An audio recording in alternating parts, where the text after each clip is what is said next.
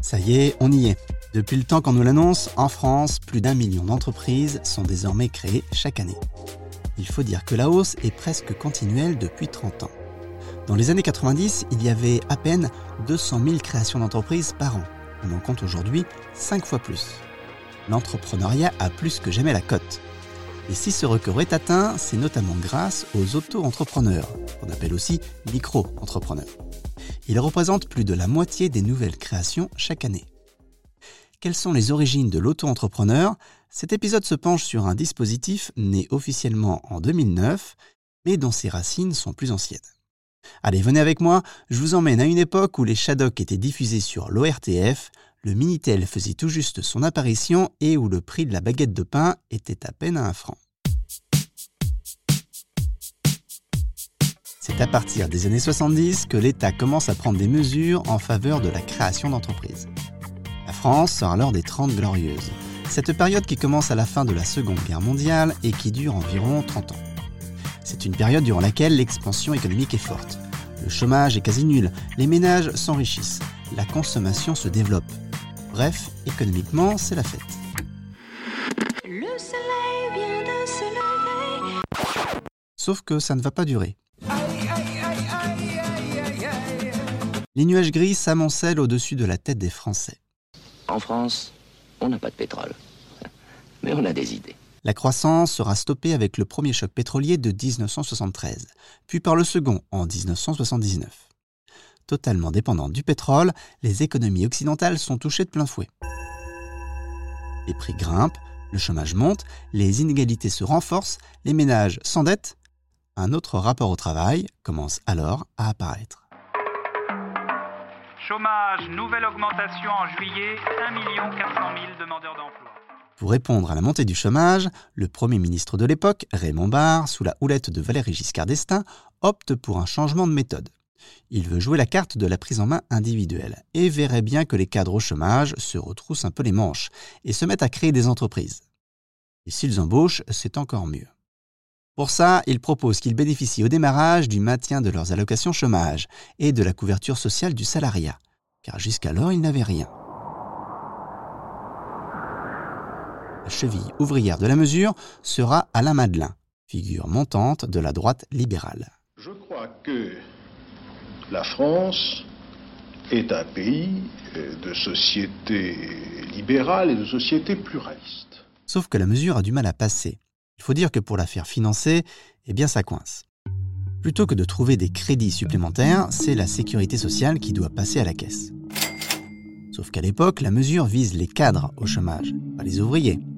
Évidemment, ça fait bondir l'opposition pour qui la mesure est inéquitable, individualiste, stigmatisante et qui rappelle au passage qu'un trou commence à se creuser du côté de la Sécu.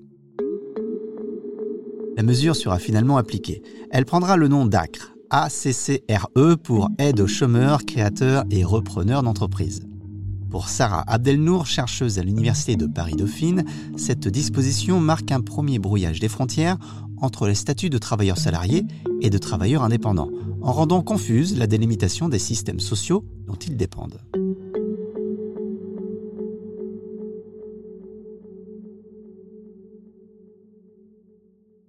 On arrive dans les années 80. Le chômage continue sa progression. Les 7% sont définitivement dépassés en 1984 on commence à parler de chômage de masse. 5, 4, 3, 2, 1. François Mitterrand est élu président de la République. C'est dans ce contexte que François Mitterrand est élu président de la République en 1981. Avec Tonton, de son surnom, pour la première fois sous la cinquième, la gauche est au pouvoir. Ils attendaient ça depuis 23 ans.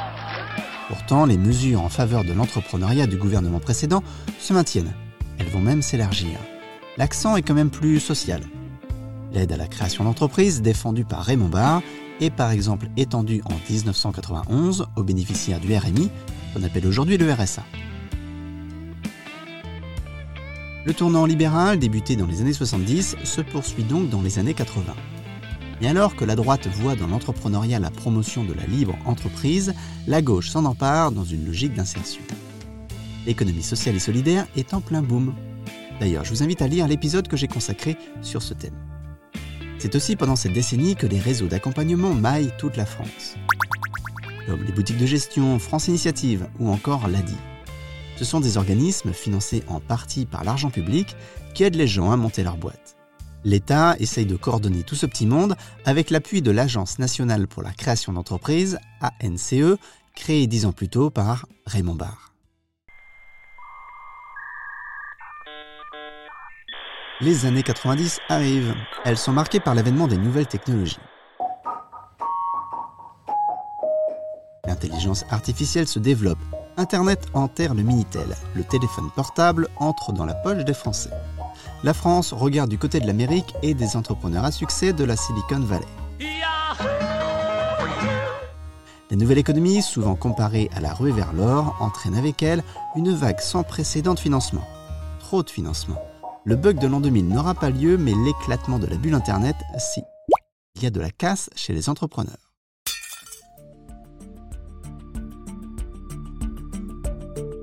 Durant les années Chirac qu'un pas décisif est franchi. En 2003, Renaud Dutreuil, secrétaire d'État au PME, met sur pied une loi qu'il appelle Initiative économique. Elle est destinée à encourager les Français à créer leur business. Pour ça, il va s'appuyer sur un rapport remis par François Hurel, alors délégué général de l'APCE, le nouveau nom de l'ANCE. De nombreuses mesures sont mises en place qui facilitent la création d'entreprises. Celle qui nous intéresse dans cet épisode est la possibilité de monter son entreprise chez soi et de protéger sa maison en cas de faillite. Une autre mesure qui sera bien utile par la suite est la possibilité de monter sa boîte tout en restant salarié. L'entrepreneur occasionnel est né. De 2002 à 2007, on passe de 215 000 à 300 000 entreprises créées chaque année. Le plan de Dutreuil ne se traduit pas tout à fait dans les chiffres, mais bon, les acteurs sont en place, l'auto-entrepreneur va pouvoir entrer en scène. Il faut juste attendre quelques mois. En 2007, Nicolas Sarkozy met un terme aux années Chirac. Je sais les responsabilités immenses qui pèsent sur mes épaules. Il prend comme secrétaire d'État au PME Hervé Novelli. Ce dernier est un proche d'Alain Madelin, avec qui il a travaillé dans le passé.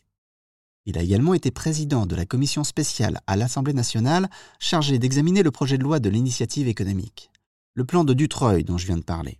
Hervé Novelli va alors demander à François Hurel, encore lui, un nouveau rapport qui va poser les bases du dispositif.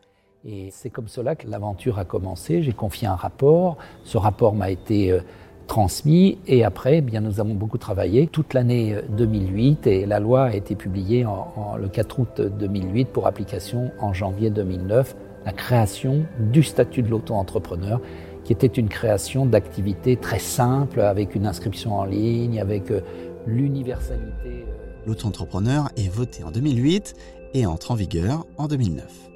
Le bon est impressionnant.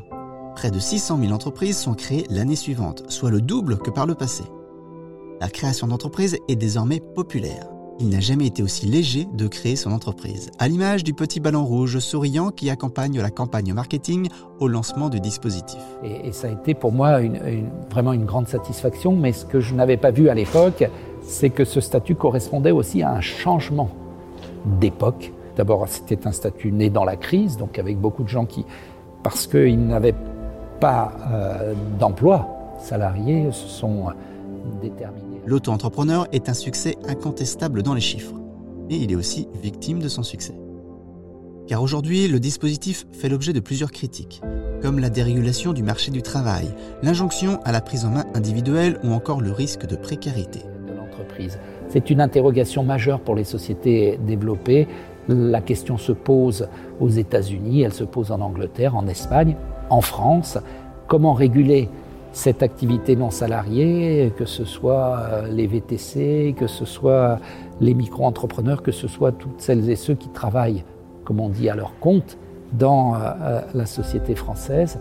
C'est une question majeure qui appelle des réponses en matière de protection sociale, en matière de nouvelles régulations, mais avec la volonté qui me semble indispensable de favoriser l'innovation euh, et non pas euh, de l'interdire. Pour les travailleurs les plus stables, les plus diplômés, c'est un bonus à la fin du mois. Pour les moins qualifiés, aux carrières entrecoupées par le chômage, c'est souvent du bricolage au prix de longues heures de travail, parfois pédalées.